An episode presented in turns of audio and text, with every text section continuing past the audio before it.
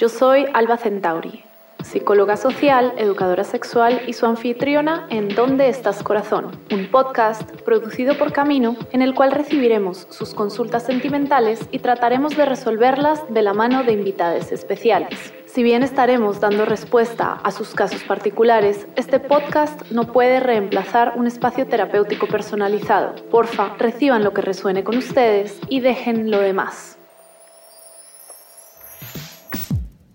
Mis queridas, queridos y queridas oyentes, estamos ya grabando el último episodio de esta temporada en ¿Dónde estás corazón?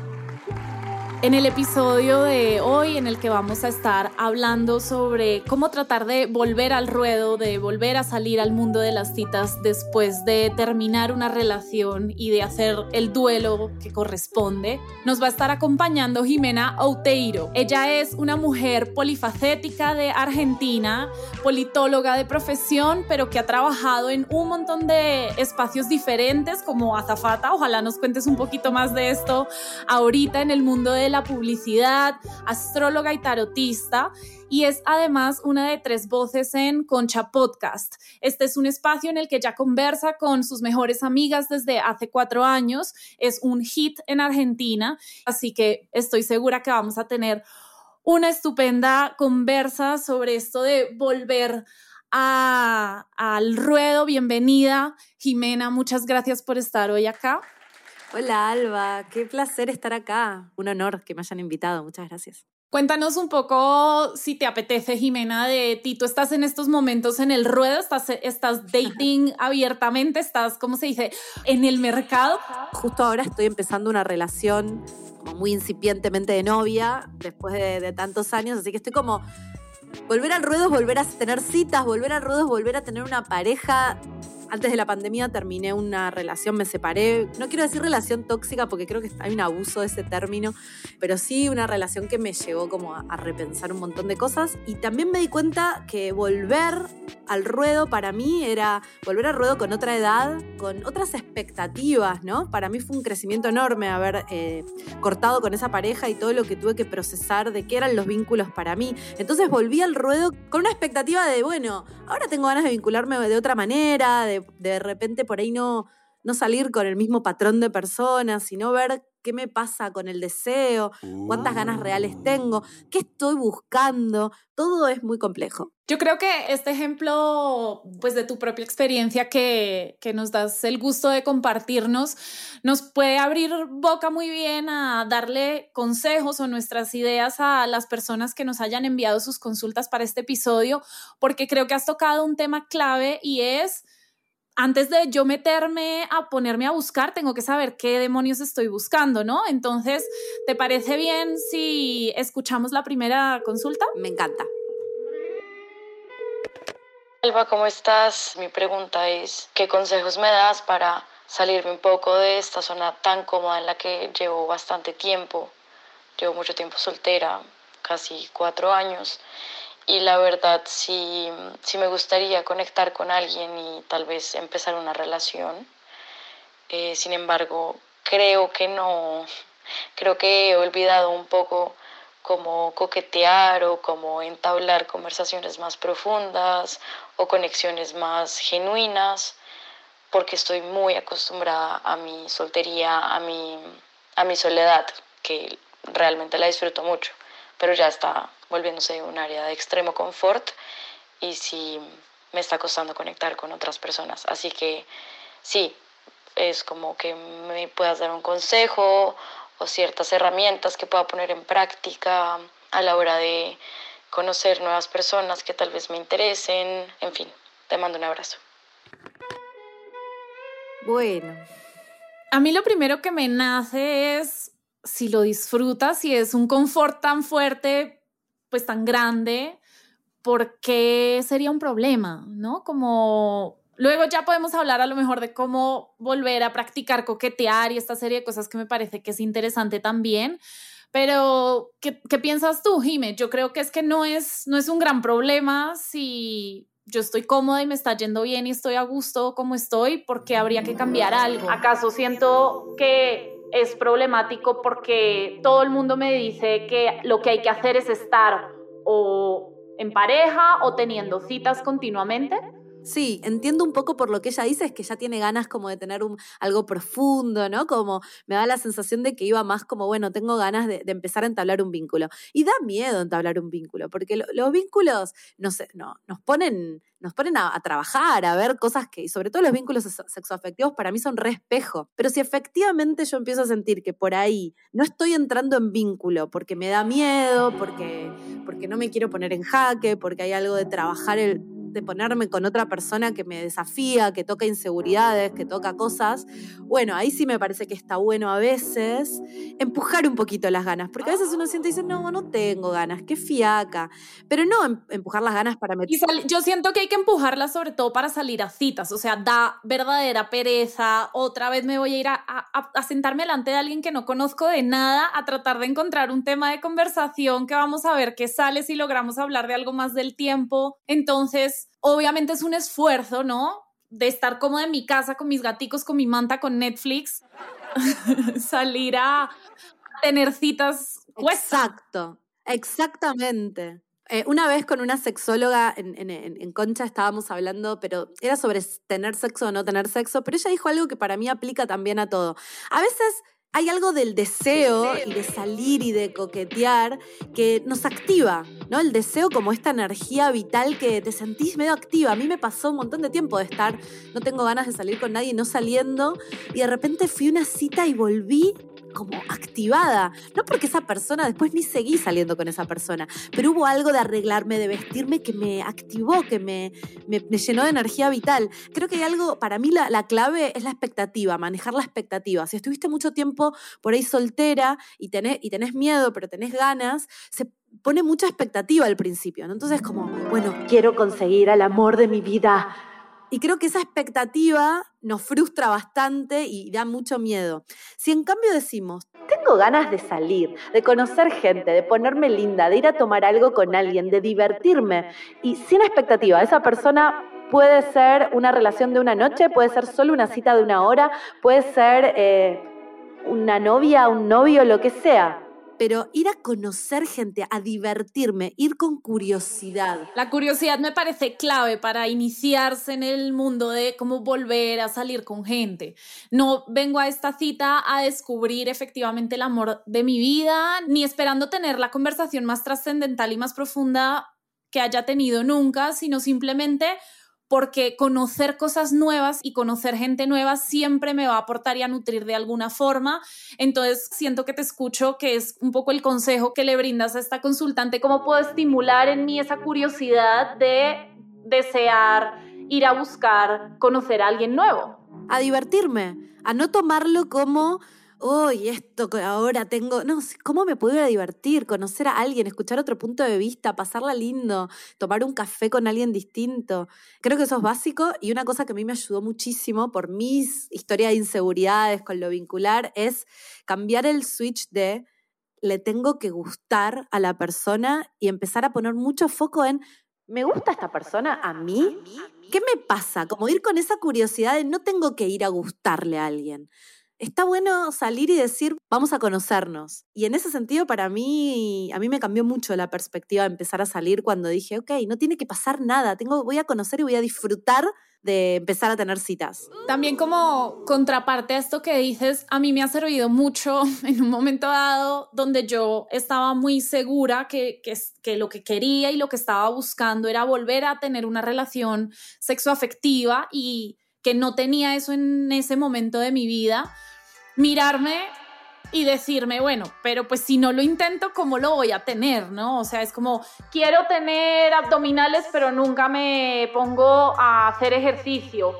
Yo creo que hay una cosa clave y es si tú sabes que quieres algo y no haces nada por conseguirlo, pues es difícil que lo obtengas de alguna manera. Y me ha gustado mucho también esto que has mencionado, como de si yo no me estoy acercando a esos espacios por miedo, porque siento que me van a detonar o que me van a colocar en situaciones que no estoy lista para afrontar, pues ¿qué tocaría hacer ahí, no? Yo creo que es un diálogo que uno tiene que tener consigo misma. Eh, a, mí me pasó que salí de una relación, mi última relación que tuvo algunas cuestiones un poco violentas y, y me tomé mucho tiempo durante la pandemia para hacer un trabajo mío. Hice cursos de tantra, empecé a trabajar en terapia los vínculos.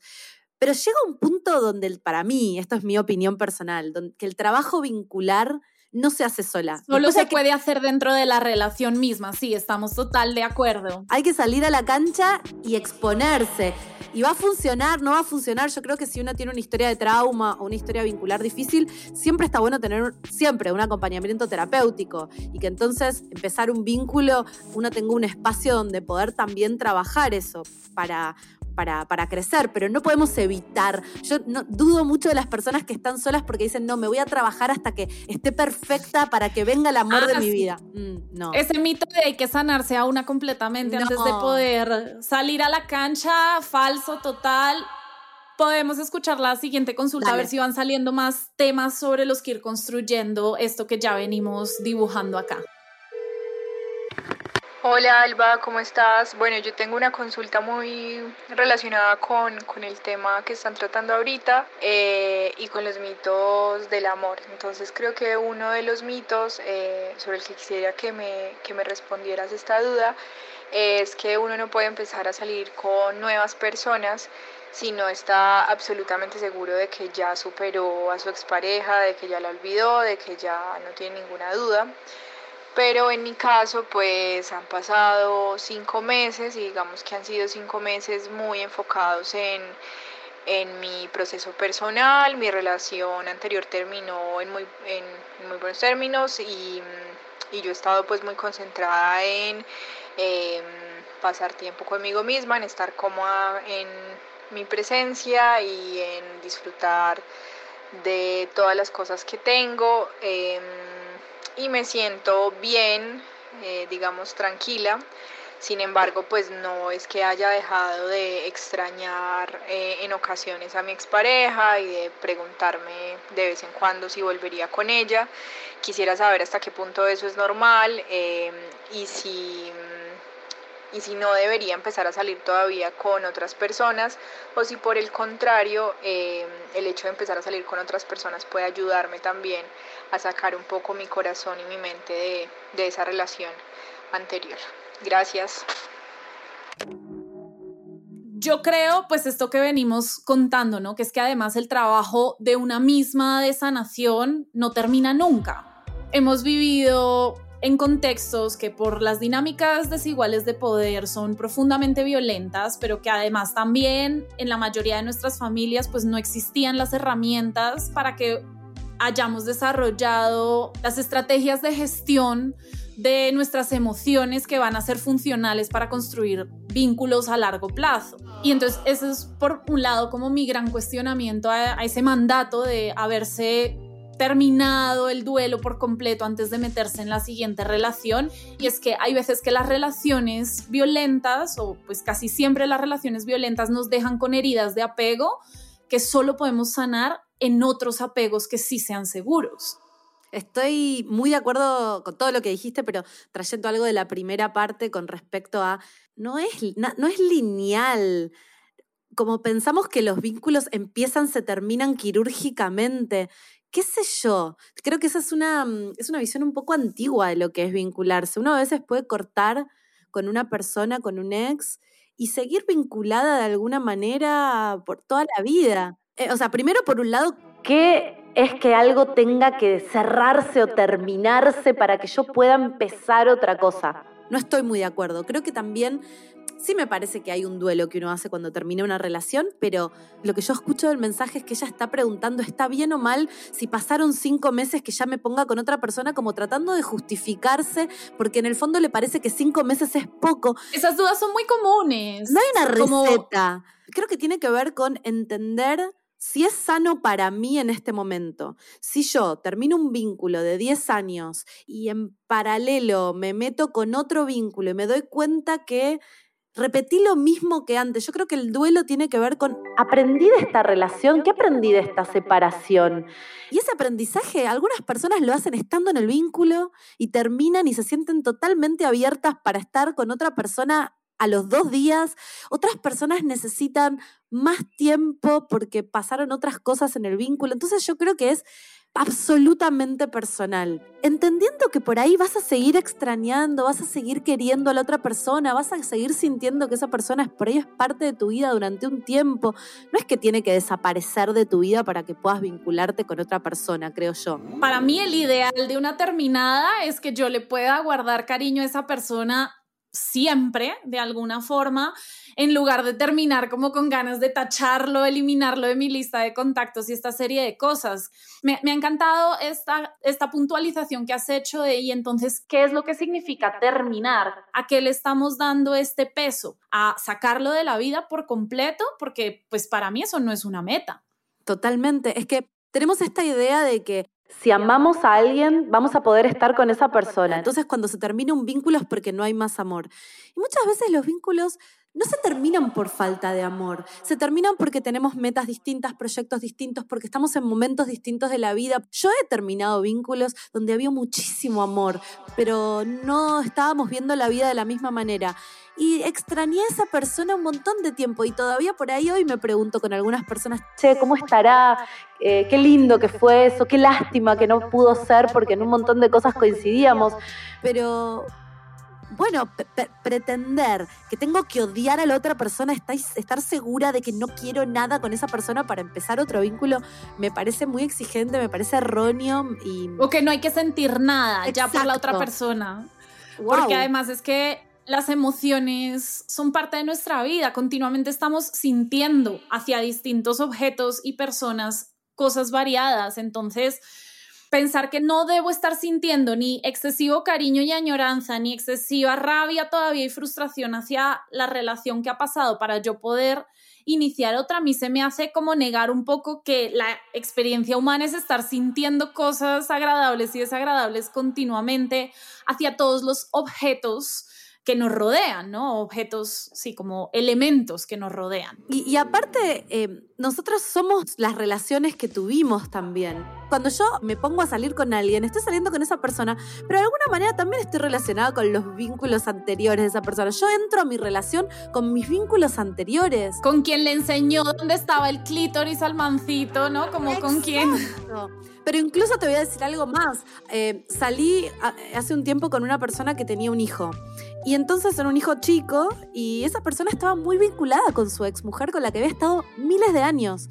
Y tenían una re relación. Y, casi que de alguna manera ese ex vínculo estaba remetido en, el vínculo nuestro, pero no en un mal plan. En el sentido de entender que el otro tiene otros vínculos, que hay otras historias, como esto del el ex es el ex y no lo puedo ver nunca más bueno, qué sé yo. Y hay mucho que agradecer, yo creo, en las relaciones cis heterosexuales. Yo me siento muy agradecida a las mujeres que han estado con los hombres con los que yo salgo, simplemente porque seguramente les han permitido darse cuenta de dinámicas machistas a lo largo de esa historia que a mí ya no me toca entonces lidiar con ello tan directamente porque vienen entrenándose y aprendiendo, ¿no? Pues hablando de mí, obviamente todas las personas de todas identidades y orientaciones aprendemos en nuestras relaciones cosas que luego nutren nuestras relaciones posteriores y aprendemos del dolor también. Por supuesto, y esos vínculos son re valiosos y querer que no existan o sacarlos de nuestra vida o negarlos para poder empezar otro vínculo como si fuera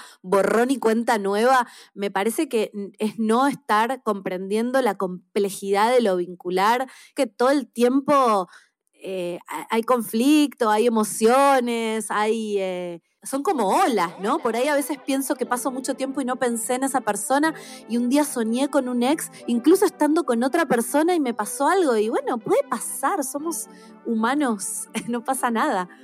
Me gustaría que escuchemos la siguiente consulta para seguir nutriendo este espacio de cómo volver al mundo de las citas tras una terminada.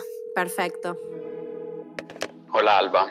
Eh, bueno, mi consulta tiene que ver con cuando salimos o venimos de relaciones en las que nos han causado daño, en las que nos hemos sentido menospreciados o nos hemos sentido angustiados o nos hemos sentido inseguros eh, y eso nos ha causado como heridas que traemos, digamos, al momento de volver a empezar a buscar pareja.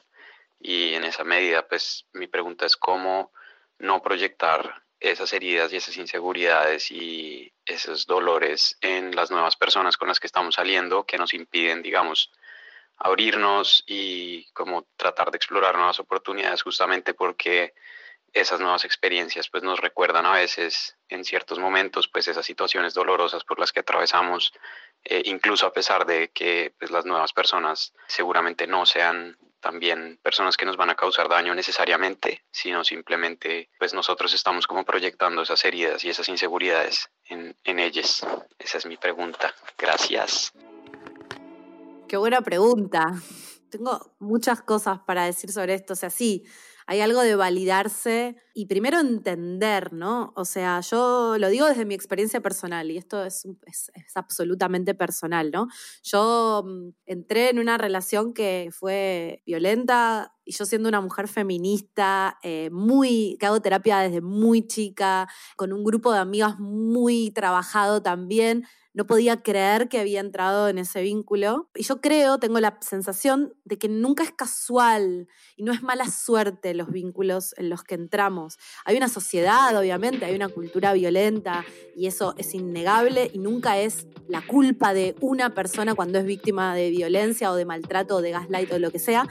Pero sí a mí me sirvió para poder tramitar por qué estuve en esa relación, entender justamente por qué y me di cuenta que tenía que ver con un montón de cuestiones vinculares que estaban asociadas a mucha trauma de mi infancia, donde por ahí en mi familia circulaba violencia, había un lugar donde determinados tipos de tensiones y de maltrato, yo me di cuenta que lo sentía como un lugar seguro. Es muy duro. Habían normalizado como amor, ¿no?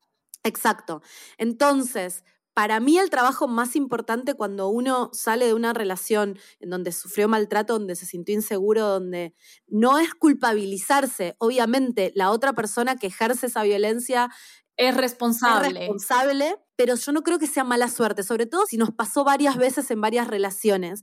Uno tiene que hacer Me encanta esta forma que tienes de enmarcarlo porque es como que muchas veces escuchamos el discurso de los patrones que repetimos en nuestras relaciones desde un lugar que termina siendo muy culpabilizante hacia las personas que viven violencia y siento que has hecho un resumen perfecto de me tengo que responsabilizar de mi parte, sin olvidar que igual hay un contexto que lleva a que estas dinámicas también se repitan. Y que está bien separarse y que está bien denunciar y que está bien eh, no tener más contacto con esa persona. Hay personas que son muy, muy, muy dañinas, eso está claro. Pero si yo entro en vínculo y, sobre todo si, si me pasó varias veces entrar en vínculo, hay un trabajo, porque si no parece que siempre estoy a merced y uno entra a una relación en otra relación con mucho miedo. Voy a estar a merced de esta persona. Yo creo que hay un trabajo donde uno puede tomar cierto poder sobre el proceso personal y decir, ok, si yo me encuentro permanentemente con vínculos que me dañan, ¿qué puedo revisar yo de mis heridas, de cómo surgieron, de cómo surgió mi manera de vincularme? ¿Por qué yo soporto, acepto o entro en estos vínculos inconscientemente, sin ninguna culpa? ¿Por qué se sienten familiares? ¿Por qué me siento segura en este tipo de dinámicas? Es una pregunta fundamental fundamental. ¿Por qué, la, ¿Por qué sufro, pero a la vez termino cayendo en estas dinámicas? Yo creo que haber podido meterme al fondo de cuál era mi patrón vincular, entender estas cosas, que no, yo no creo que sea casualidad que uno entre en determinados vínculos y no en otros.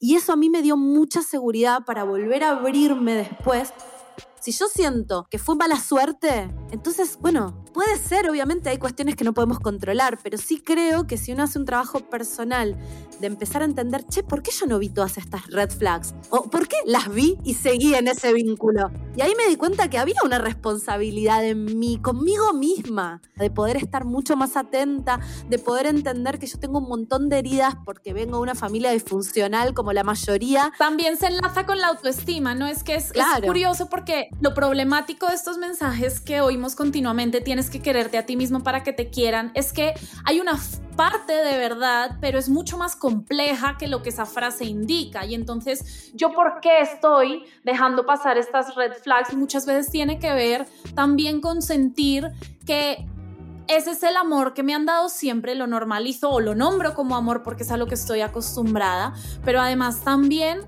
yo no siento no me creo que merezca nada mejor porque me han enseñado que eso es lo que me toca.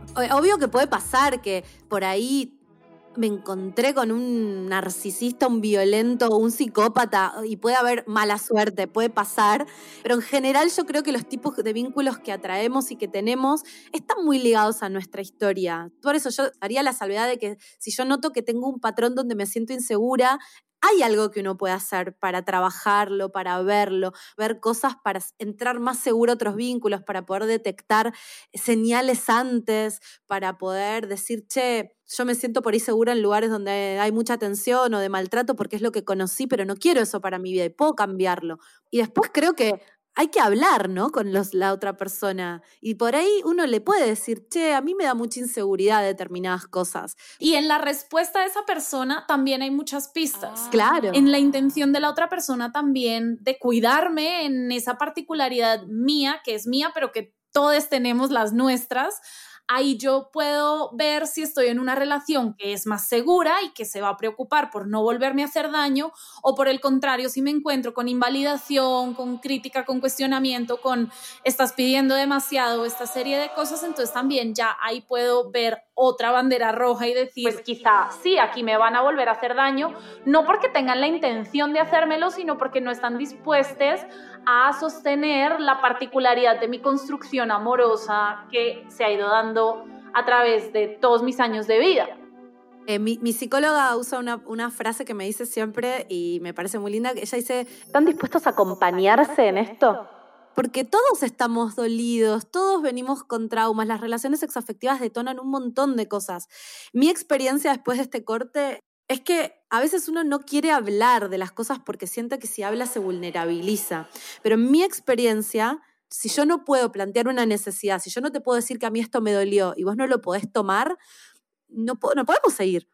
Me, parece que, no tenemos que tener miedo a hablar y a contar qué nos pasa, qué necesitamos. Y a poner los límites muy claros, ¿no? O sea, confiar en cuando mi cuerpo, mis emociones me están diciendo esto es para mí, no. Es que, sobre todo con las mujeres, ¿no? Tenemos esta cosa de que, uy, nos van a decir que somos unas intensas o una hincha pelotas, decimos en Argentina, como, uff. Y siento que entonces no queremos decir cosas por miedo a que se termine ese vínculo. Pero para mí el punto, y esto lo, aprendí también de una psicóloga que yo, yo le decía, bueno, pero no sé si puedo decir esto porque hace muy poco que estamos saliendo. Y ella me dice, no, no, no. Vos podés decir todo. El punto es cómo se dicen las cosas. Y ella me dice, sobre lo único que vos tenés totalmente eh, potestad es sobre lo que vos sentís. Una cosa es ir a decirle al otro, vos hiciste esto que está mal y me hiciste esto, y, y otra cosa es decirle, che, con esto que pasó yo sentí tal cosa. Y sobre lo que uno siente, el otro no te puede decir es mentira. No, es verdad, yo sentí esto. El otro te puede decir... Y si te lo dice, hay que tener cuidado. Hay que tener cuidado. Pero también es algo en lo que uno puede trabajar consigo mismo de cómo comunico las cosas. Total, totalmente de acuerdo, Jimena. ¿Tenemos por ahí una última consulta para escuchar?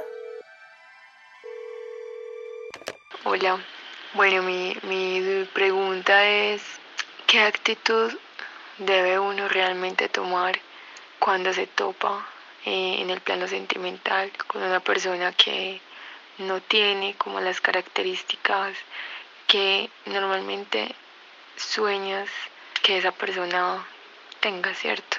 Porque eh, me ha sucedido ya varias veces que me topo con, con hombres que, que son, digamos, opuestos a mí y de alguna u otra forma termino huyendo porque me da temor que, que no sé, que, que, sentimentalmente o esa relación no funcione. Entonces mi, mi, duda es esa, como si realmente debo o no debo eh, acudir como a, a ese tipo de, de situaciones o por el contrario simplemente huir y, ya, y hacer como si no pasara nada. Gracias. Es un re tema quién te gusta y cuál es tu patrón de quién te gusta o quién no te gusta. Yo desconfío un poco del patrón, de, ay, de qué me tiene que gustar. A veces elegimos desde un lugar de de herida, ¿no? De, de, de, de, qué cosas me hacen También el deseo se construye desde lugares hegemónicos, ¿no? Obviamente nos enseñan a desear a Brad Pitt, a Kylie Jenner, por poner un ejemplo, ¿cierto? Y eso construye lo que yo voy a estar esperando luego de las personas con las que me relaciono desde lugares que a lo mejor no, no se enfocan en lo más importante. Bueno, no sé, porque a, mí me pasa a veces que realmente me doy cuenta que me iría mejor en las citas si eligiera menos superficialmente a la gente con la que me voy a la primera cita. Pero pues es un riesgo que yo tomo también, ¿no? Como al final ¿A qué criterios puedo prescindir, no? Como de qué características puedo prescindir en la persona con la que quiero estar. Pues yo no puedo prescindir, por ejemplo, de que sea alguien con capacidad de debate intelectual. De otras cosas puedo prescindir, pero eso no. Entonces es una decisión, yo creo, muy personal, ¿no? Sí, de qué es lo que eh, esto que vos decías, el deseo se construye. ¿Qué deseo? Bueno, a veces deseamos cosas que no son tan buenas para nosotras. No sé, si te gusta el atlético Brad Pitt, y vos tenés un montón de inseguridades con tu cuerpo. Yo creo que ella decía algo así como sigo ahí o huyo. ¿Qué, ¿Por qué te gusta eso? O, crees que deseas eso, pero en realidad no, no necesariamente eso que crees que deseas es lo mejor para vos. Yo creo que esto es muy complejo porque está, está muy en boga esto de seguir tu deseo. Está bien, lo que deseas es la brújula, ¿no? Y a veces es, engañoso el deseo, porque a veces el deseo nos mete en lugares inconscientes de ir a... Mm, lo que deseamos y lo que necesitamos es distinto, ¿no? A veces. Totalmente. Entonces, se puede revisar el deseo. Puedo revisar a ver qué deseo y entender si me hace bien o no me hace bien eso que estoy deseando. Y si no me hace bien, por ahí a veces tengo que tomar una decisión consciente, ¿no? De, de elegir, no sé. Puedes desarrollar un deseo y un gusto por las cosas que te hacen bien. Si mi meta es estar segura en una relación, tengo que buscar cosas que no me lleven a ese pico de intensidad de atracción tan fuerte que yo vaya a pasar las banderas rojas por delante o hacer alguna estupidez por estar con esa persona que tanto me atrae a un nivel como explosivo. Yo no sé si será mi edad o qué, o todo el trabajo que vengo haciendo, pero en mi, en mi experiencia, esto de la pasión de que encuentro a alguien y entonces me enamoré y esa persona es todo, que me pasó un montón de veces, no terminó nunca bien. Entonces eh, eh, creo que ahora estoy explorando algo más de más tranqui, más ir observando y diciendo, ah, mira, no sé si, me, si tengo el, flechazo de Cupido, pero es re valiosa esta persona. Esto me encanta de esta persona. Me dan ganas de conocerla un poco más. Totalmente de acuerdo, Jimé. La verdad, hace tiempo ya que busco relaciones que me traigan más paz que pasión. Yo estoy muy en esa hora últimamente. Como que a veces creemos, no, lo que siento, lo que deseo es lo que está bien. Bueno, revisemos un poco por qué sentimos lo que sentimos, por qué deseamos lo que deseamos. A veces está bien y nos va a dar felicidad y placer. Y a veces nos pone en situaciones incómodas o sufrientes o, peligrosas. Totalmente de acuerdo, pues podemos ir dando cierre a este último episodio de la temporada en ¿Dónde estás corazón? Eh, Jimena, muchas gracias de verdad por acompañarnos. ¿Dónde pueden encontrarte las personas que quieran seguir escuchando las cosas que nos bueno, cuentas? Bueno, mis redes sociales son eh, arroba Oujima, es O-U-J-I-M-A en Instagram y en Twitter. Y eh, por supuesto pueden escuchar Concha Podcast. Yo soy una de las tres voces en el podcast. Lo hago junto con Laura Pasalacua y Dalia Fernández Walker. Los pueden escuchar en Spotify y en todas las plataformas de audio. ¿Crees que hay algún último mensaje que quisieras dejarle a las personas que estén escuchando este episodio sin tener claro cómo empezar a lo mejor a salir de vuelta al mundo de las citas? Eh, sí, creo que hay que, eh, como es el doble juego entre animarse e ir con cuidado, ¿no? Las dos cosas, porque si no me animo, nada va a pasar no va a venir el amor de mi vida a tocarme la puerta. Entonces tengo que animarme a salir un poquito por ahí de la zona de confort y, empezar a vincularme si es que tengo ganas realmente de hacer eso. Em, y después sí ir con cuidado, ¿no? Como ir registrándome, ir como más centrada en mí misma que gustarle al otro, en, decir, bueno, esta persona tiene que ser el amor de mi vida, ir como más centrada en mí, abierta, curiosa y abrirme a lo desconocido, por ahí me sorprende,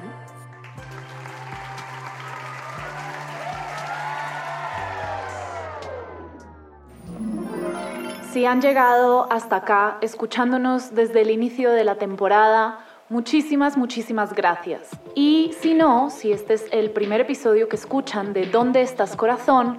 Regresen hasta el inicio porque hay siete episodios más que pueden oír si este les ha gustado. Gracias por acompañarnos en este viaje para amantes extraviades que ha sido ¿Dónde estás corazón? Esperamos encontrarnos con ustedes más adelante en otros espacios o en próximas temporadas.